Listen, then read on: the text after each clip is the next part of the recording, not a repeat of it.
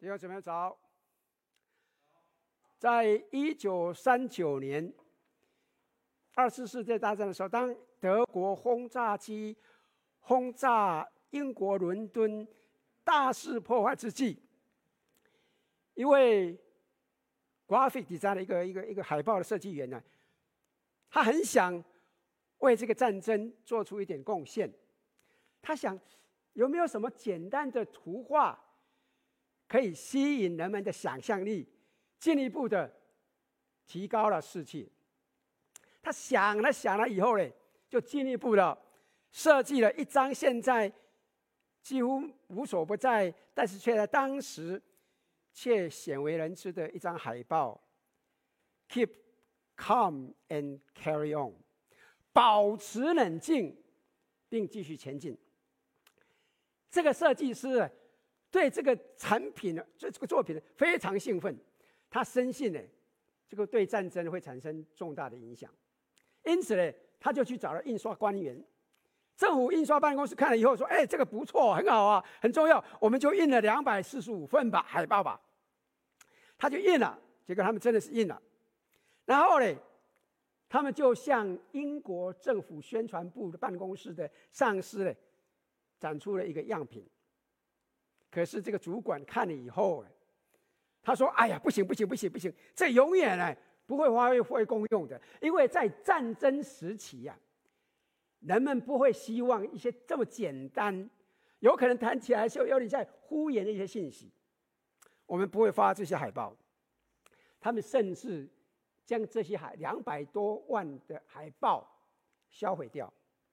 当然啦，事后也没有人会去在意。”这个海报，直到两千年的下半年，在伦敦市中心的一家旧书店里面，书店的老板夫妇哎，在地下室发现了一张幸存的海报。他们认为呢，他们认为这是一个很棒的海报。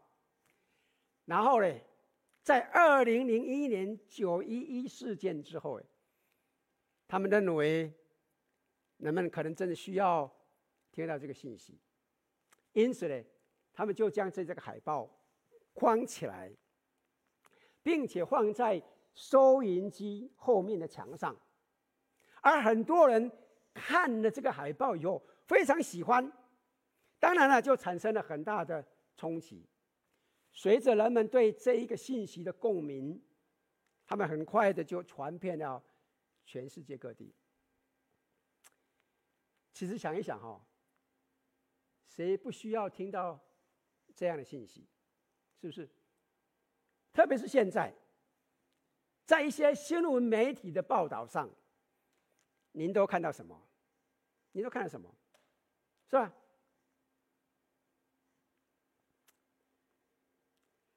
病毒的肆虐，社会没有停止的动荡。族群严重的分裂，气候变化啦，金融荡荡动荡啦，战争啦，一些战争的一些谣言呐，地震呐，哎呦，台湾前前昨天好像还有一个大地震哈，难怪世界末日的预言正在达到一个新的高度。但身为一个牧者，我必须告告诉各位，老实说哈。我对很多的基督徒所拥抱的所谓的这种末世界末日的感到困扰。这些对基督徒对世界的未来、对国家的未来、对自己个人的未来，以及对子子孙孙未来，充满了悲观，充满了绝望。当然了，你知道吗？你有悲观的话，你你的反应就会很糟糕。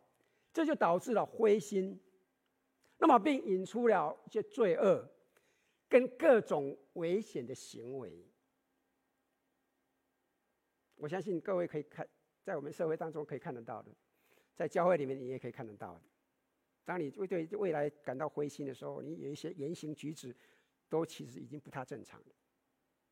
这就是为什么我们需要根据启示录来开始一个。全新的系列，我称之为全教七教会，因为在启示录第二章跟第三章中就记载了主耶稣写信给七个教会的七封信。这启示录来自耶稣的盼望，请注意哈，启示启示录跟我们今天仍然是息息相关的。因为这本书其实是为那些面对生活上几乎是天翻地覆之人所写的。如果您仔细研读耶稣在启示录当中这七封信所说的话以后，在你完成这个系列以后，我相信你会感受到新的祝福、新的自信、新的勇气。和新的感觉，你将充满盼望，充满乐观。请你容许我这样说了，其实哈，《启示录》有点像原始的这个保持冷静、继续前进的这个提醒。只是呢，我们要专注，更专注在这边提醒我们要怎么样？我们要保持确信，继续前进。要充满确信，要充满祝福的来面对我们前面的生活。因为启示录第一章第三节这么说，刚刚读的，念这书上预言的和那些听见又遵守其中所记载的，都是有福的，因为日期近了。各位看到。这里所说的吗？请注意哦，这是圣经当中唯一明确指出，如果您学习的话，将会得福的一卷书。你读了这卷启示录这卷书，你会被祝福，因为你会知道神的计划。神有一个很好的计划，你将知道耶稣基督将重返地球，将世界重建为。他最初设计的完美的伊甸园，新天新地，这真的绝对是个福气，同意吗？你会得到祝福，因为你会知道神完完清楚、完完全全清楚您的问当前的问题、你的挣扎、你的麻烦、你的难处，并且他会照顾您、帮助你，因此你将会很蒙福。问题是，启示录让人感觉很难理解，是不是啊？同意吗？当谈到启示录的时候，大多数的人拥抱着两种非常不同的反应，啊，两种非常不同的反应。他要么被他吓倒。他们被这个世界末日的什么阿米吉多顿大战啊，什么敌基督啊，所有的兽的印记啊的这种描描述，感到恐惧困惑，啊，因为他们不明白，因为他们害怕，所以他们就从来不去看启示录。另外呢，他们被他迷住了，他们变得非常的投入。甚至我可以讲说有点狂热。我以前在读书的时候，我们教会里面有一个弟兄，年纪蛮蛮不小的，可是就是不结婚。人家给他介绍女朋友，不要。他说不结婚，为什么不结婚？哎呀，世界末日快到了，干嘛还要结婚呢？啊？后来他结婚了哈。所以你知道，他们就很多人就这样子，然后沉迷上敌基督了。哎，谁是敌基督啊？再想一想啊，哎呀，什么什么是六六六啊？哎呦，哎呀，这一类的话题，沉迷在这个里面，非常的沉迷。所以他们无时无刻都会连接到末日，跟人家交谈的时候，总是会谈到这些观点，让人家觉得这个人好奇怪哦。然而，实际上，请问你东西我说。这个不是启示录的本意，所以我想将启示录的面纱拿掉。我想让各位看看，实际上，我们可以从恐惧或者是迷恋、狂热转向鼓舞，从神秘性看到启示录当中其中丰富的意义。读这卷书上和遵守这首记载的，都是有福的。真正的意义在哪里？那么我们怎么样达成这一点呢？我们今天要所要做的，就是对启示录有一个简介。我想给各位介绍一下这卷书的历史内容、文学背景。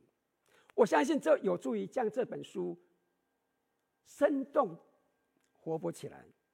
那么在接下来的七个主日的当中呢，我们将会在所奠基的这个基础上面，来探讨启示录第二章跟第三当中七封致教会的书信。相信你我将被祝福，你我盼望的层面会不断的提高。首先呢，为什么？我们从这个何人，我们读书的时候会有几个何嘛哈？那何人是谁写启示录的而开始？我们从启示录的一章一节很清楚的，我们可以知道哈，启示录是使徒约翰所写的。使徒约翰他是耶稣基督十二个使徒之一。而当他写这卷书的时候，他写这卷书的时候，其实啊，已经很老了。实际上，他是最后一个幸存的使徒。在大多数人因的信仰被杀之后，他被流放。这卷书是在使徒约翰被流放的时候所写的。那么，他被流放到哪里？他在哪里写这卷书？如果你根据看看启示录第一章第九节，当使徒约翰写这卷书的时候，他是被流放在爱琴海的所谓的博那个拔摩岛上。当我们想到爱琴海的一个岛屿的时候，我不晓得你会想到什么？我会想到说，哇，这个是风景明媚。哎呀，坐在坐在那个地方，在日落的时分里面呢，啊，有这个服务人员啊，端那个冷的 cocktail 啊，鸡尾酒，然后在那边啊，让我们享受，对吧？哈。可是实际上，你知道吗？拔摩岛更像我们这个湾区的离旧金山很近的恶魔岛。各位知道？恶魔岛是一个什么样的岛？恶魔岛是一个监狱的岛。约翰当时因为他是基督徒的领导人，就被放逐在这个名为拔摩岛的监狱岛上服刑。这个是今天拔摩岛的样子，它仍然是很贫瘠的哈。他被大海包围着，所以他们不必在拔摩岛上加围墙。拔摩岛监狱的城墙，其实就是不可逾越的大海。顺便说一句话哈，这就是为什么，如果你看启示录的时候，每当启示录提到海洋的时候，都是很奇怪的，会有一个负面的描述。各位记不记得哈？当约翰他看到新天新地的时候，他说：“不再有，不再有海洋。为什么在新天新地的时候不再有海洋？这很奇怪，是不是？你知道吗？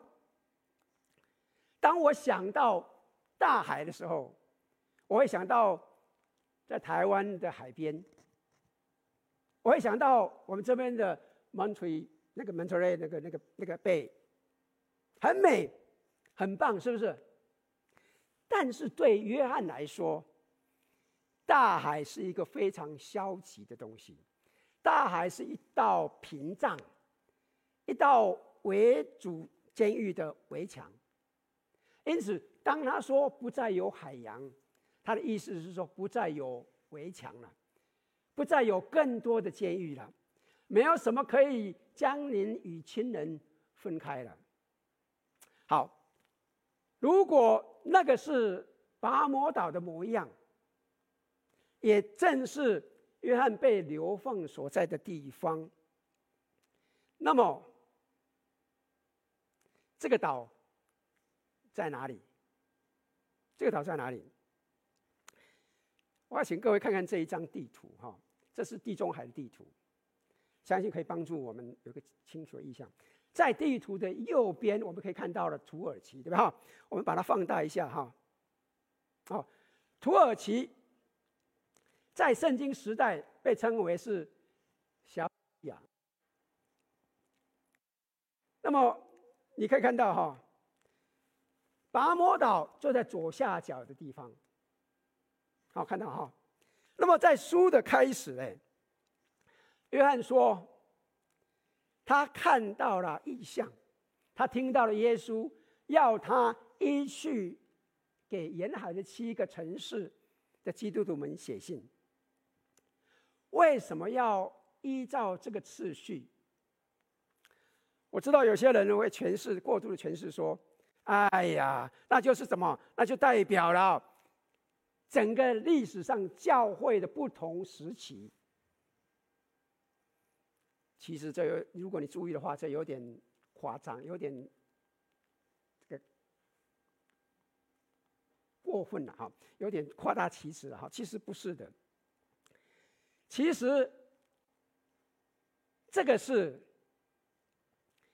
围绕着一条环形路，这是一条古老的邮件传递路线，就像我们现在的 UPS 送货的路线。是当时传递邮件的小马递快递路线，就是 Pony Express。在当时，他们将按着次序，围绕着这条环状路，顺时针前往这七个城市。这就是启示录中这七个城市依照这个次序排列的原因。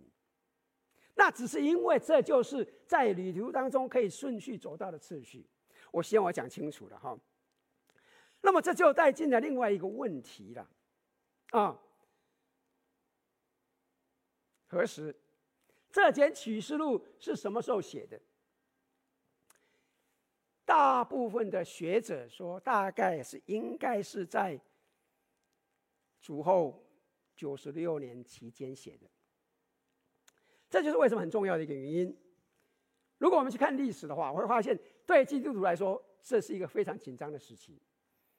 他们经历了尼禄这个皇帝的统治时期。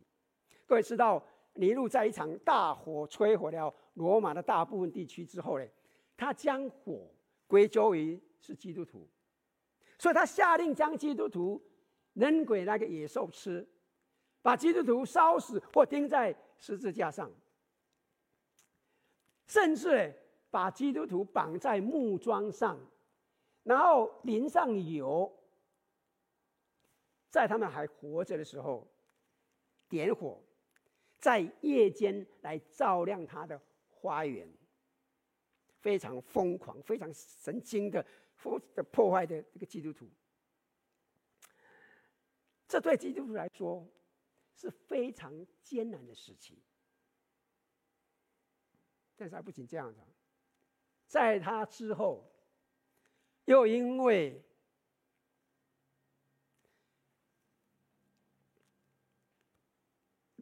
窦敏先的统治，那情况更加恶化。其其实哈、哦，窦敏先刚开始初期统治时期，情况还蛮好的，但是随后哎，他有点发狂了。他非常渴慕权力，他开始了崇拜他自己的宗教信仰，他极其邪恶、暴虐，他要人民来敬拜他，他自认为是神。他说：“你跟我说话，或者是文书来往的话，你必须使用主和神来称赞他，law and God。当然了，这个就跟基督徒的信仰有一些冲突，他就更强烈的来破坏基督徒。基督徒呢，就落入了一个黑暗的时期，他们需要鼓励，而这就带来了启示录是什么？What's going on？很多时候，我们很多人对启示录的印象是充满了迫害、灾难呐、恐怖的图像。其实，那个不是真正启示录的意义。在原文里面，启示录 （Apocalypse） 本身的意思，真正的意思，仅仅就是揭露、敞开、打开。这个有点像我们那个那个窗帘哈，你把窗帘一拉开，你就会看到窗帘背后隐藏的是什么。因此，启示录所揭示的内容，并不在于。亚米吉多顿大决战的恐怖故事，这实际上是关于天堂充满盼望的故事。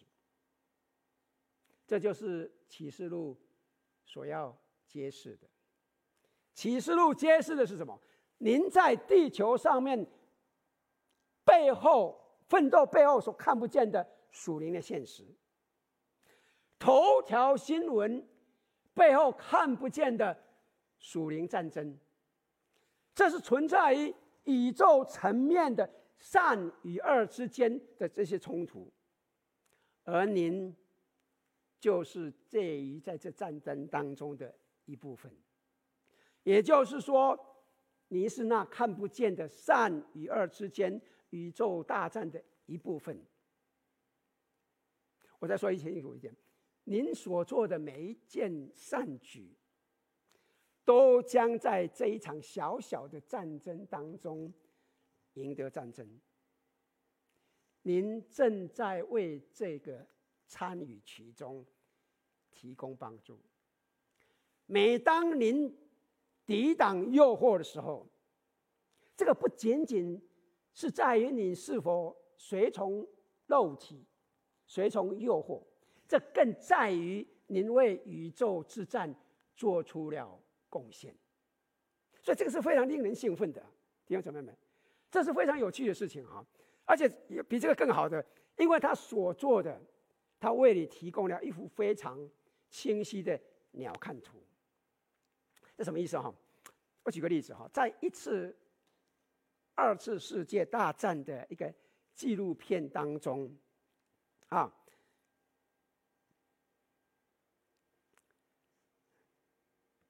他们采访了在大战期间呢，当时目睹入侵者在诺曼底海滩上面入侵的那个士兵。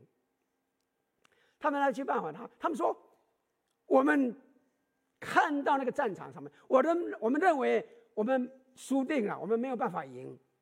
我们都认为我们将被陷入在一个战争当中最大的陷阱。为什么？因为当当他们当时身在。”战地的壕沟当中，他们所看到的，这是一些洞孔，他们看到的就是大屠杀、混乱。然后呢，他们也是同样去采访了当时在战场上空飞行的那些飞行员。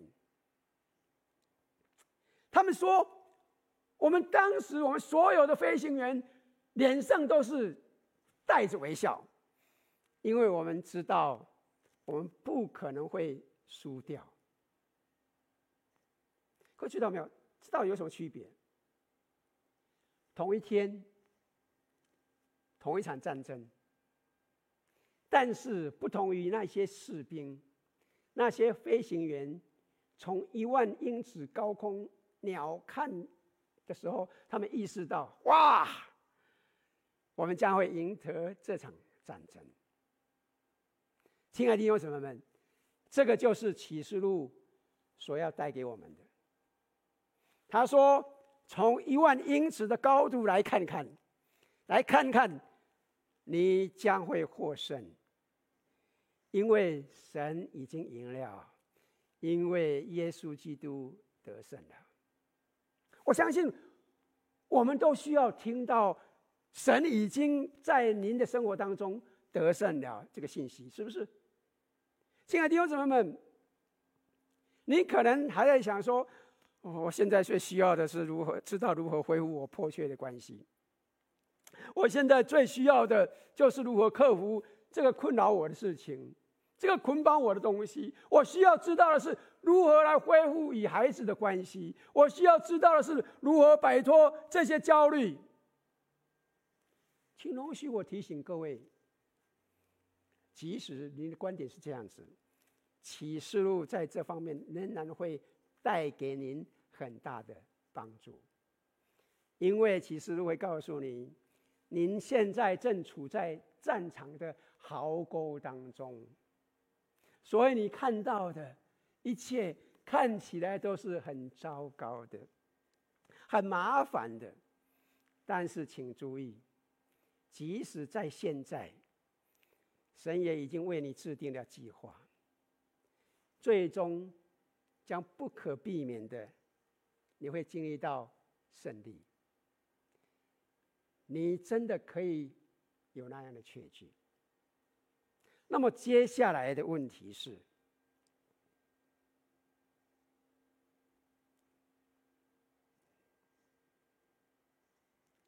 接下来的问题是在启示录当中如何传达这个信息？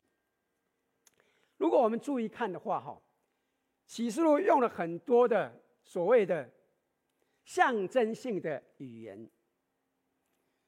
这个就是为什么哈，让人读启示录时感到困惑的原因。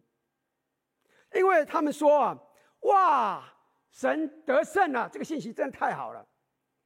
可是为什么不直接说神得胜了？这个不是非常简单明了吗？是不是？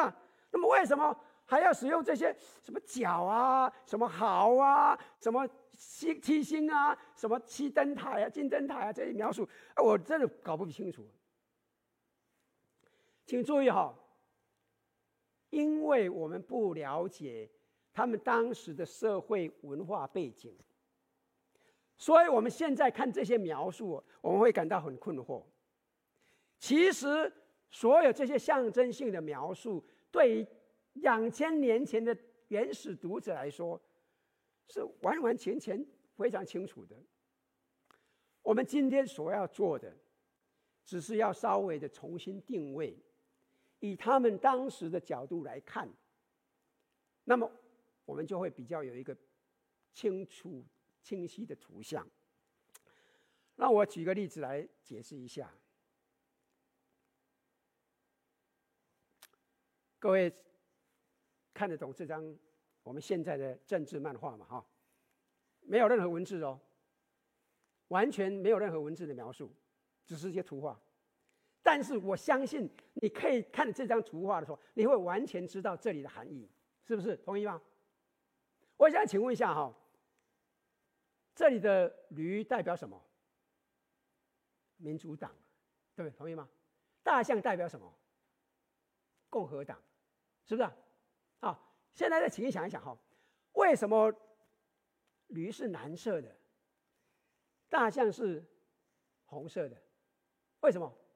因为这是红色州和蓝色州，民主党是蓝色州，共和党是政治地图上面的红色州，是吧？同意吗？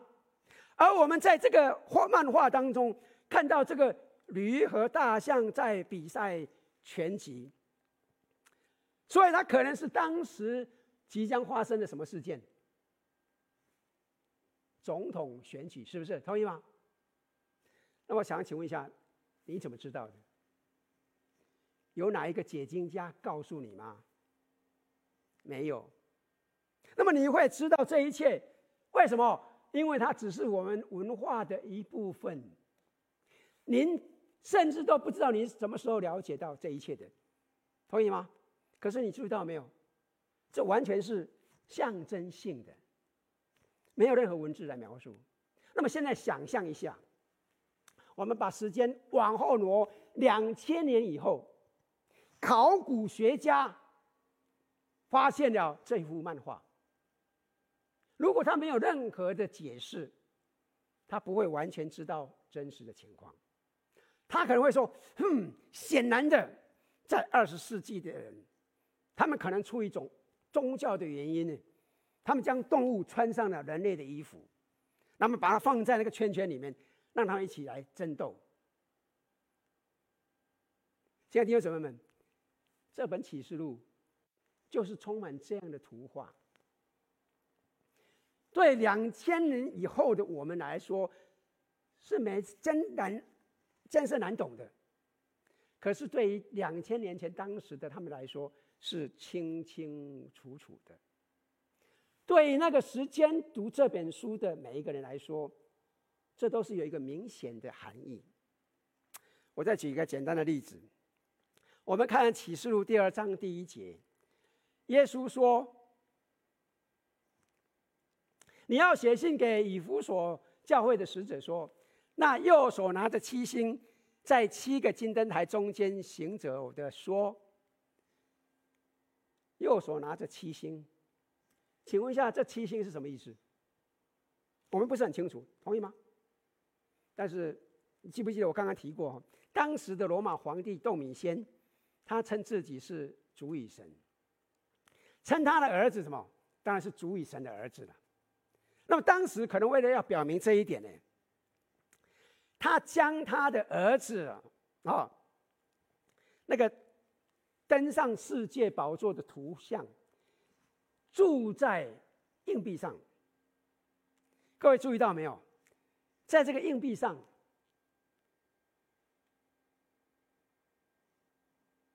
看到没有？在这个硬币上有七颗星。围绕在他的手旋转，请注意哦，在罗马文化当中，七颗星是代表已知宇宙的七颗可见的行星。啊，这枚硬币的一个重点是什么？是谁是注定要控制整个宇宙？谁是将这个世界当做他的宝座，值得你敬拜的呢？这硬币告诉你是窦米先的儿子。但是，耶稣在这边说：“No，不是，不是，一点也不是。那个疯狂的皇帝跟他的儿子，并没有掌控天地，是我父跟我掌控天，掌控地，掌控你们教会的领导。你们可以完完全全的放心，你们是稳妥的。那么，我们也问你一个问题：为什么要用这样象征性的符号来说明？”不是直接说窦米先发神经了，疯了？为什么不这样讲？请你注意哦，约翰是被关在监牢里面。如果他以这种白纸黑字直接形容来批评皇帝的话，他可能立即会被处死。就像那些泰国那些孩子要去反抗他们的国王，那就我们问题就大了啊！当时就是这样子。如果你这样子的话，启示录将永远不会存在。但是采取这种描述方式，至少对约翰有一些同情的一些官员呢，他们可以说我没有看到任何不妥的问东西呀、所以这就是为什么将这些东西以象征性的图画写入其中的原因。请注意哈、哦，启示录真的有很多的内容可以来研究来探讨。但是重要的是。您需要从一个正确的框架去看，你就可以看到启示录实际上是在指出一个事实。从头一直讲到底，讲到灾难变、那些怪异怪气的东西，实际上就讲一个事实：是神得胜，神有一个计划，而这一切将会没有事。那么这就带进了。为何？为什么要写这些东西？让我一个用一个真实的故事来描述一下。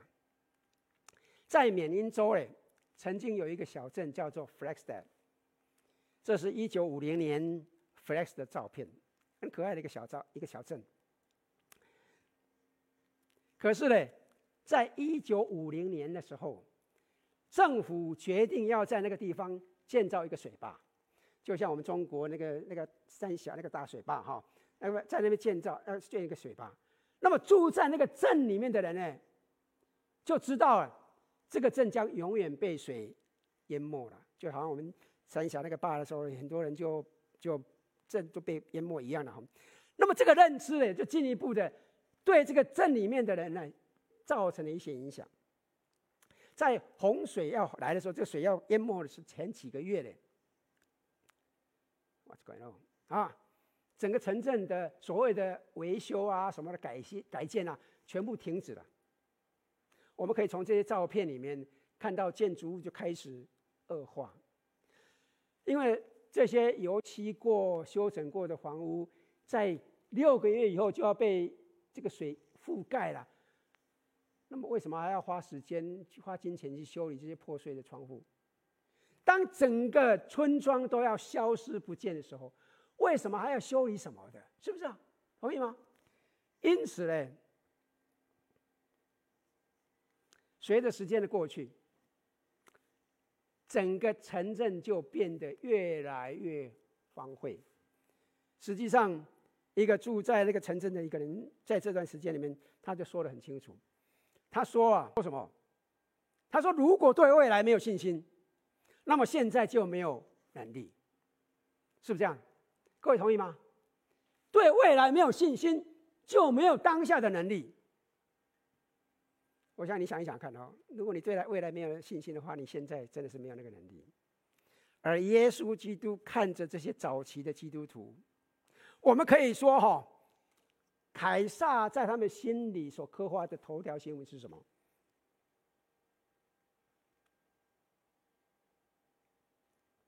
将会有洪水泛滥，将会来淹没你们，将会有地震灾祸，将会有什么？我要来逼迫你们，你们注定要完蛋了。而耶稣看到这些人。对未来的绝望，已经耗尽了他们现在的能力。于是，透过约翰，耶稣对他们说：“是的，你们会会有麻烦。是的，洪水、地震、战争、迫害将会出现在你们面前。事实上，我不会去淡化它，我也不会向你保证生活。”将会是完美无瑕疵的，但是所有的这一切都将被真正的头条新闻所掩盖。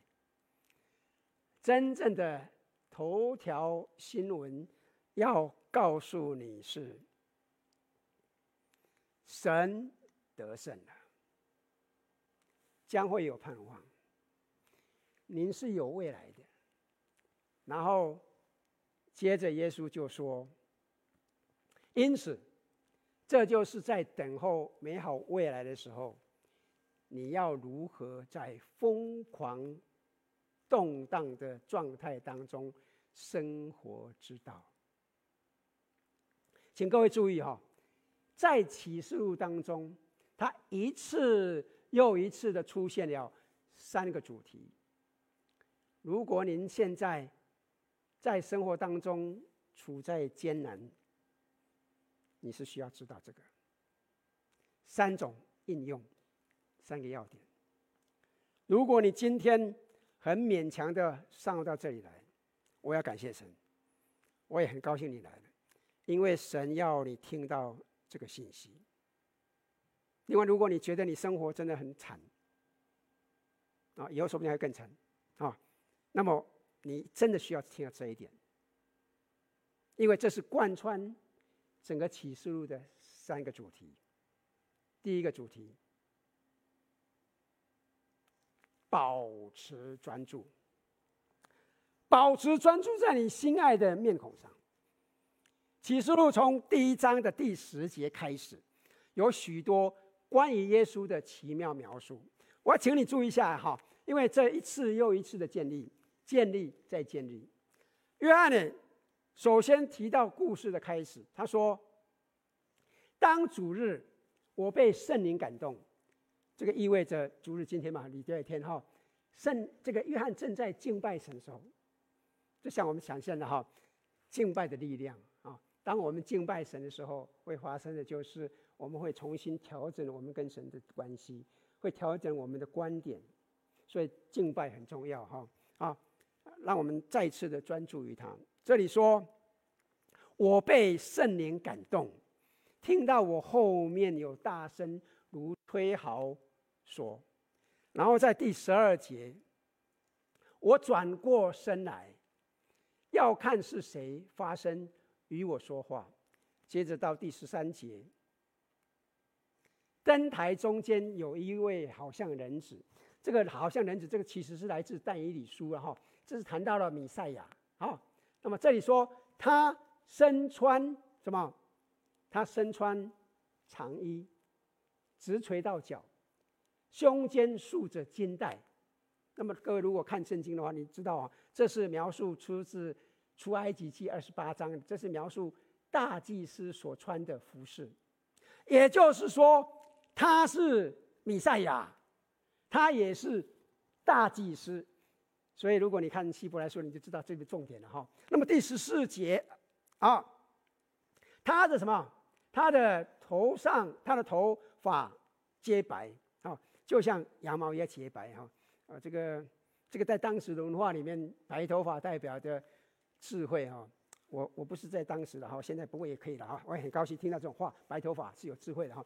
然后呢，这里说那眼目如同火焰，就他的眼睛哎，简直是像烈火。那么这意味着里面是一种是很辉煌的。然后接着到第十六节，而且怎么样？他的面貌什么？如同烈日放光，非常棒的图画，是不是？同意吗？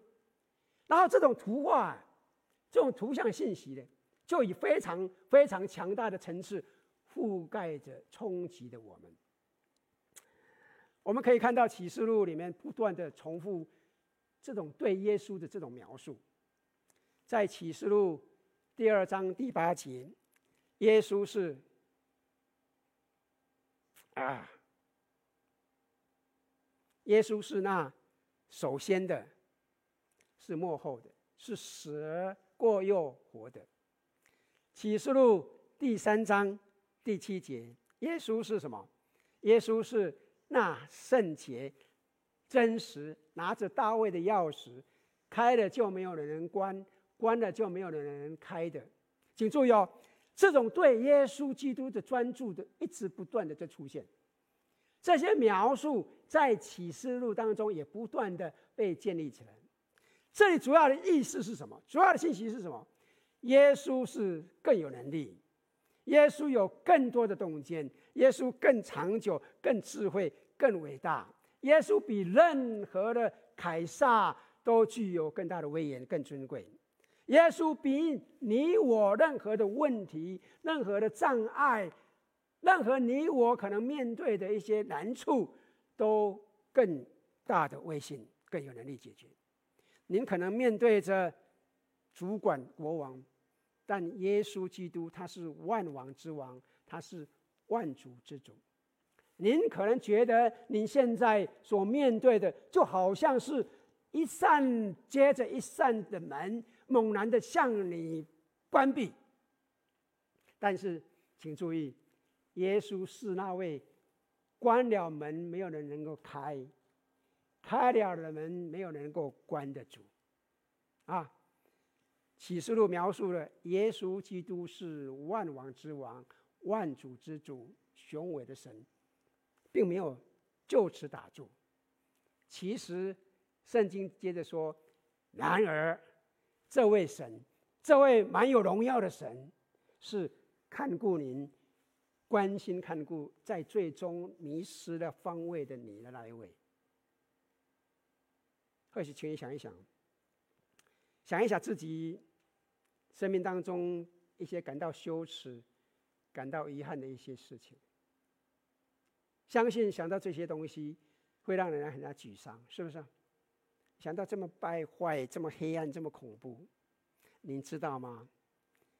这位天使永恒敬拜、充满荣耀的神，他放下他的荣耀，借着他的鲜血，使你摆脱了罪恶，释放了你。这个就是为什么使徒约翰会单单的被这种意象所吸引，而且跟启示录当中所有的圣徒跟跟这些殉道者们一起歌唱敬拜，说什么？曾经被杀的羔羊是配得尊崇的，征服坟墓的是被配得尊崇的，打败罪恶和黑暗势力的是被得尊崇的，用公。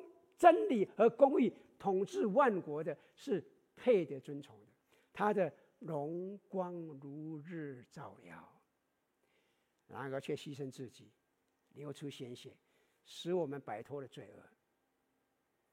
这个对于使徒约翰来说，绝对、绝对是充满震撼的。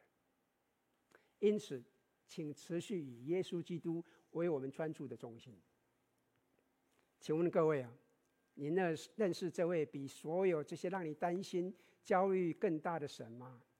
您知道他大过所有让我们后悔万分的一切罪过吗？您知道他就是爱你并给出生命来拯救你的万王之王、万主之主吗？这个就是为什么在启示录当中有新耶路撒冷的意象，有新天新地的意象，死亡、疾病、灾难将被摧毁的意象。耶稣是万王之王、万主之主的意象的一个原因。一切的一切，就是要来激励我们专注他，专注他，请保持专注于此。然后呢，在艰难的时期当中，你我需要听到的第二件事情啊，保持一致。保持一致。在我前几天看到一个在桃树十公里的一个竞赛的一个帖子，这个美国选手哎，他快到终点的时候，他认为已经赢得了比赛，所以他在快到终点的时候，他就停止了跑步，甚至就有点慢下来了。他大声喊说：“我赢了，我赢了，我赢了！”可是呢，英国的选手在他后面随即擦肩而过，击败了他。这个英国的选手得胜者，他就在网络上面发一个帖子，他说：“很高兴今天在十公里的桃树赛赛上取得胜利。Always run through the line，坚持穿过终点线。”请注意哦，启示录同样的在告诉我们，别停下来，要坚持穿过终点线。我们在这些给教会的信中会发现，我们接下来会看到哈，耶稣在启示录当中一再提到了一些一些教会里面是软弱的，他们有点懒惰啊，他们他们。就停止了跑步，他们不再积极，他们有点像说：“哇，我们很好，我们很好，我们快得到了。”哎呀，这些东西了，我们不再有需要什么属灵的成长的需要了。而有一些教会放弃并停下来，他们因为士气低落而停下来，他们灰心丧胆。但是无论怎么样的哈，他们都停了下来，他们都停了下来。也许那就是你。你感觉你被卡住了，请注意哦，耶稣在七封信的每一个结尾，我们接下来会看到，他都说啊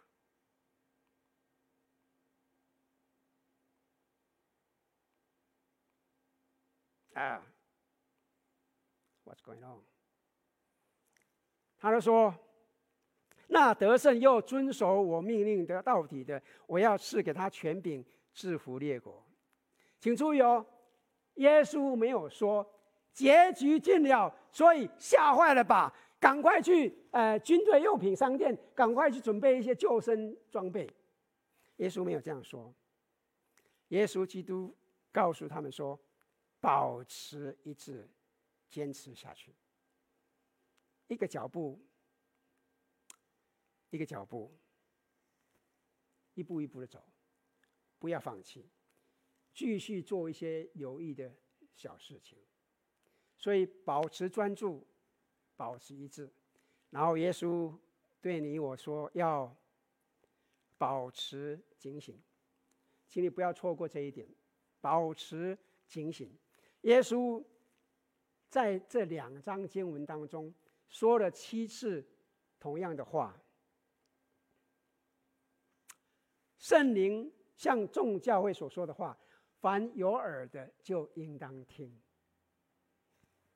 各位看到了吗？啊，圣灵送向众教会所说的话，凡有耳的就应当听。我相信我们每个人都有了哈，那就是说这些话的确的，是针对当时的亚细亚的七个教会所说的。但是，如果您现在正在听这些信息，如果您正在阅读这些经文，那么您就需要聆听他们，因为这也是为您而有的。也就是说，在我们进行这个系列探讨的时候，千万你不要去看着教会的其他弟兄姐妹们，哎呀，我很高兴在圣经当中，呃，有这些信息。我真希望某某人啊，呃，真的听到这些信息。千万不要这样说，因为这里讲的非常清楚，这里是说这是为你而有的，这是给你的。因此，我以神的慈悲拜托各位，在这个系列当中。当你每天打开圣经，好不好？先祷告祈求说：“神啊，求你给我一颗开放的心，给我一颗柔软的心，让神来帮助你，好不好？”这个很重要的，因为请容许我在这边告诉各位啊，耶稣在这七封信当中，对你所说的一切，并不都会肯定你所做的一切，不会肯定你所相信的一切。也不一定会肯定你现在正在思考的一切。耶稣在这七封信当中，某些话的确会令人感到安慰，但是某些话却会令人感到不安。那么，为了要从中获得任何的益处，你我需要接受，有时神的话是会让我们感到不安的这个事实。耶稣在启示录当中一次又一次的说：“所以你当悔改，若不悔改，我就快临到你那里，用我口中的剑攻击他们。”这里的悔改的基本意思就是改变您的想法和方向。英文版的圣经里面 Bible 的翻译是 “change”。Your mind and attitude，改变你的心智和态度。您愿意接受吗？您愿意悔改吗？你愿意改变你的主意吗？如果你没有这样一个意愿的话，那么这个学习就没什么意义了。啊啊！但是如果你愿意改变，那么我告诉你，你会改变。所以，请注意到这里的重点。啊。确知神得胜，保持确信，并继续前进。无论你经历什么，你都可以保持确信，继续前进，因为知道神得胜，神赢了。千万不要像那些英国那个宣传部的那些总监一样，认为宣传的信息要多么的复杂。不要的，求你容许我再说，保持简单。专注基督，保持血性，并继续前进。让我们一起来祷告。